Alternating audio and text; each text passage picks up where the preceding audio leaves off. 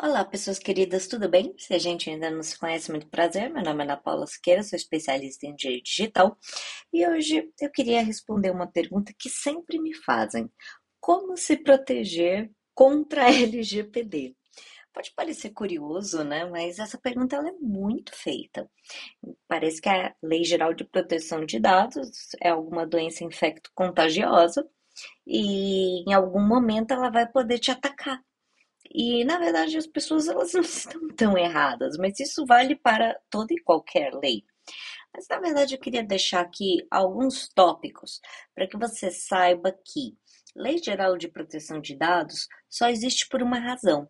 O cidadão está no controle da privacidade e dos dados pessoais, dados de pessoas físicas, tudo bem?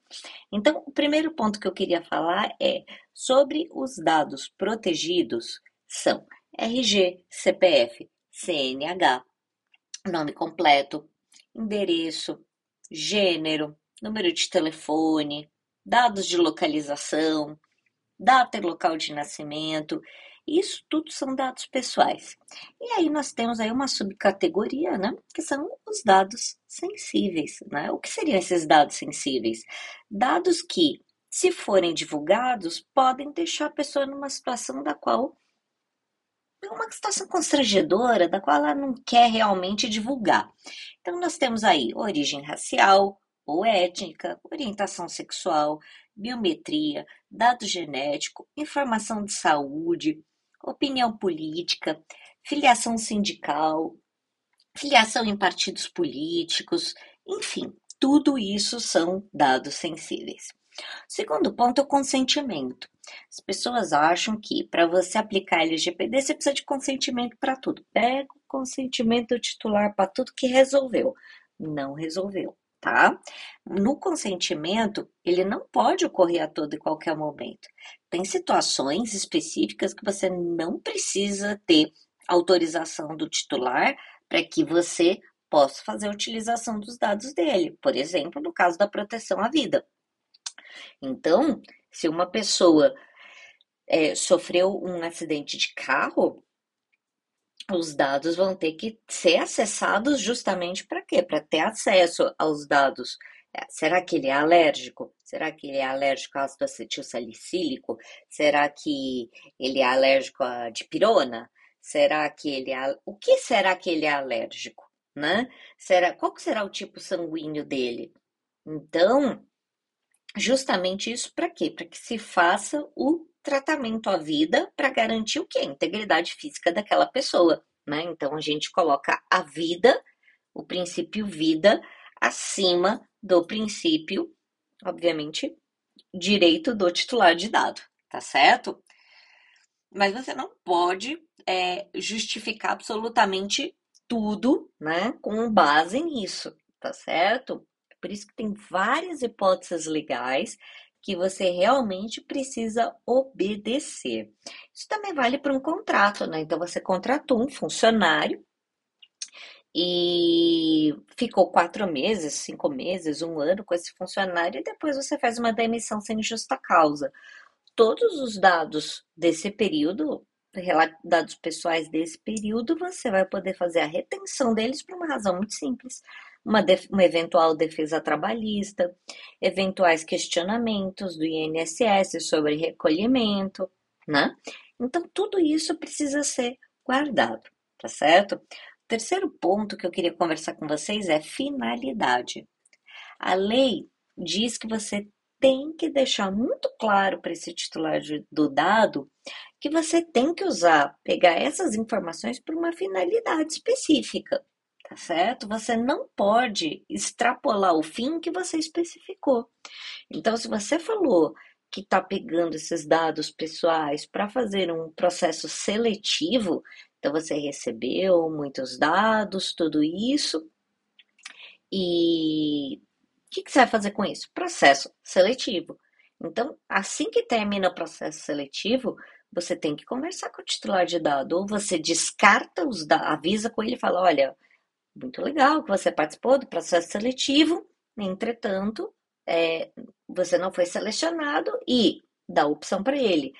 Deixa os dados com você mais um tempo? Sim ou não? Isso vai ser opção dele.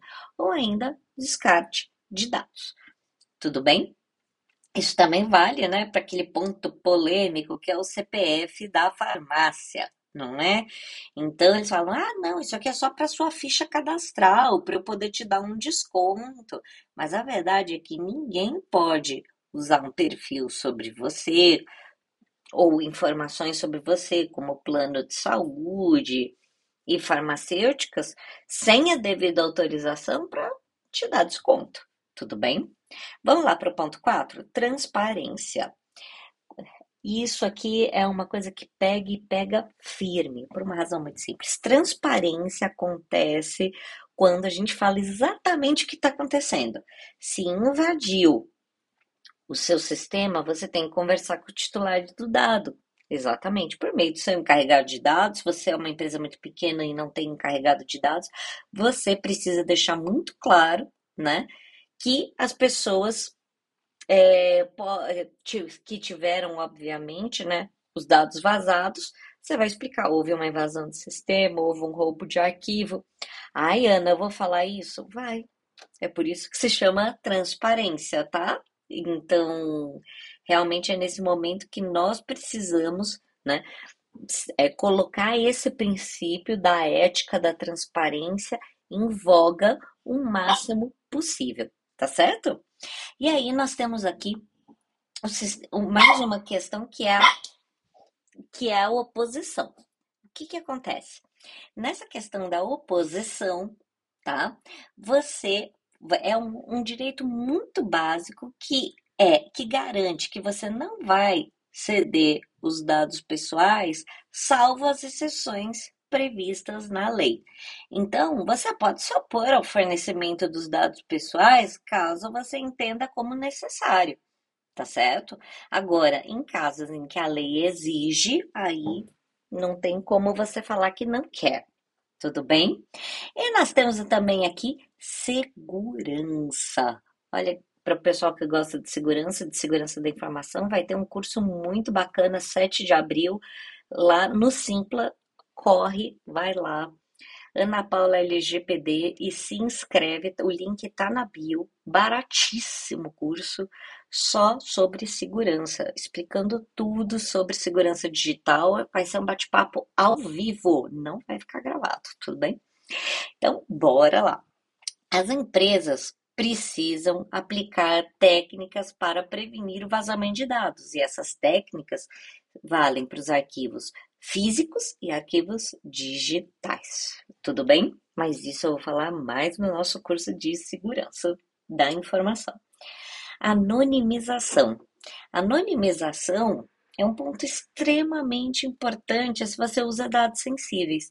Você torna um dado impossível de ser codificado. Então, em vez de você ter lá Ana Paula Esqueira Lazarisco de Mesquita, você tem um código XPTO 34. É possível identificar? Não, não é possível. E é importante que esse dado não possa ser revertido. Se XPTO 34 pode ser revertido em Ana Paula Siqueira Lazarisco de Mesquita, esse dado é pseudo-anonimizado e está dentro da LGPD, tá certo? Dados anonimizados estão fora da LGPD. E por fim, a, por fim, ainda não, né? Ainda tenho mais dois pontos para tratar. A portabilidade. Né? Da mesma forma que você faz a portabilidade de linha telefônica, agora eu não quero mais essa operadora, eu quero essa. Isso também pode acontecer com os seus dados pessoais. Então, isso pode acontecer com uma escola, com uma empresa, e sim, a empresa tem que colaborar com o titular do dado desde que não tenha que fazer as retenções pelos motivos de lei, né? Por, por questões é, de agência reguladora e por aí vai. Ou contrato, ou pré-contrato, ou quer que o valha. E a exclusão. Agora a gente está falando do quê? Da parte final, né? Quando os dados são é, excluídos definitivamente da base de dados. O consentimento, ele pode ser revogado, tá certo? Então, se você deu seus dados para fins de marketing, você pode revogar esses dados. Tudo bem? Agora, se você está num contrato e dentro daquele prazo de vigência do contrato, você não consegue pedir exclusão. Por quê? Porque a parte contrária tem o direito de fazer a retenção daqueles dados e informações para defesa dela tá certo? Então a empresa precisa, empresa, escola, de qualquer tamanho, precisa criar um canal de comunicação para que a pessoa possa formalizar esse pedido por escrito, para poder excluir esses dados pessoais e também um pedido é, e para que tenha esse canal de comunicação muito aberta, para que você possa explicar, olha, os seus dados não podem ser excluídos, por quê? Porque você tem um contrato conosco porque nós estamos ainda, é, nós ainda temos dois anos, três anos, cinco anos, dez anos para que tenha prescrição de um eventual direito. Isso tudo tem que ser muito bem explicado e não de forma difícil, tá? Prescrição só advogado entende. Coloque de formas mais simples, coloca, é, olha, para que a gente possa fazer a defesa, né? Tem que esperar caducar o direito, enfim, você tem que conversar com o titular do dado de uma forma que ele entenda e compreenda, tudo bem? E não economiza, não fica achando, ai, que pentelho, ai, já perguntou isso uma, duas, três. Não importa, ele pode perguntar quantas vezes ele quiser, tá certo? Então, pelo, pelo princípio. Ai, nossa, pessoa da Gaga, pelo princípio da transparência e da ética, você sim vai manter esse canal aberto, vai conversar com o titular de dado. Se tem invasão, vai ter que comunicar, e isso se chama verdade nas relações comerciais ou relações institucionais. Tudo bem? Vai lá, não se esqueça, dia 9 de abril de 2022 vai ter um curso muito legal sobre segurança digital de crianças e adolescentes. Link na bio ali do Instagram, Ana Paula LGPD. Corre lá. Tem muito vídeo também no nosso canal, Ana Paula Siqueira Lazaresco de Mesquita. Tem vídeo toda hora, todo momento, muito, muito, muito, muito conteúdo para você. Tá certo?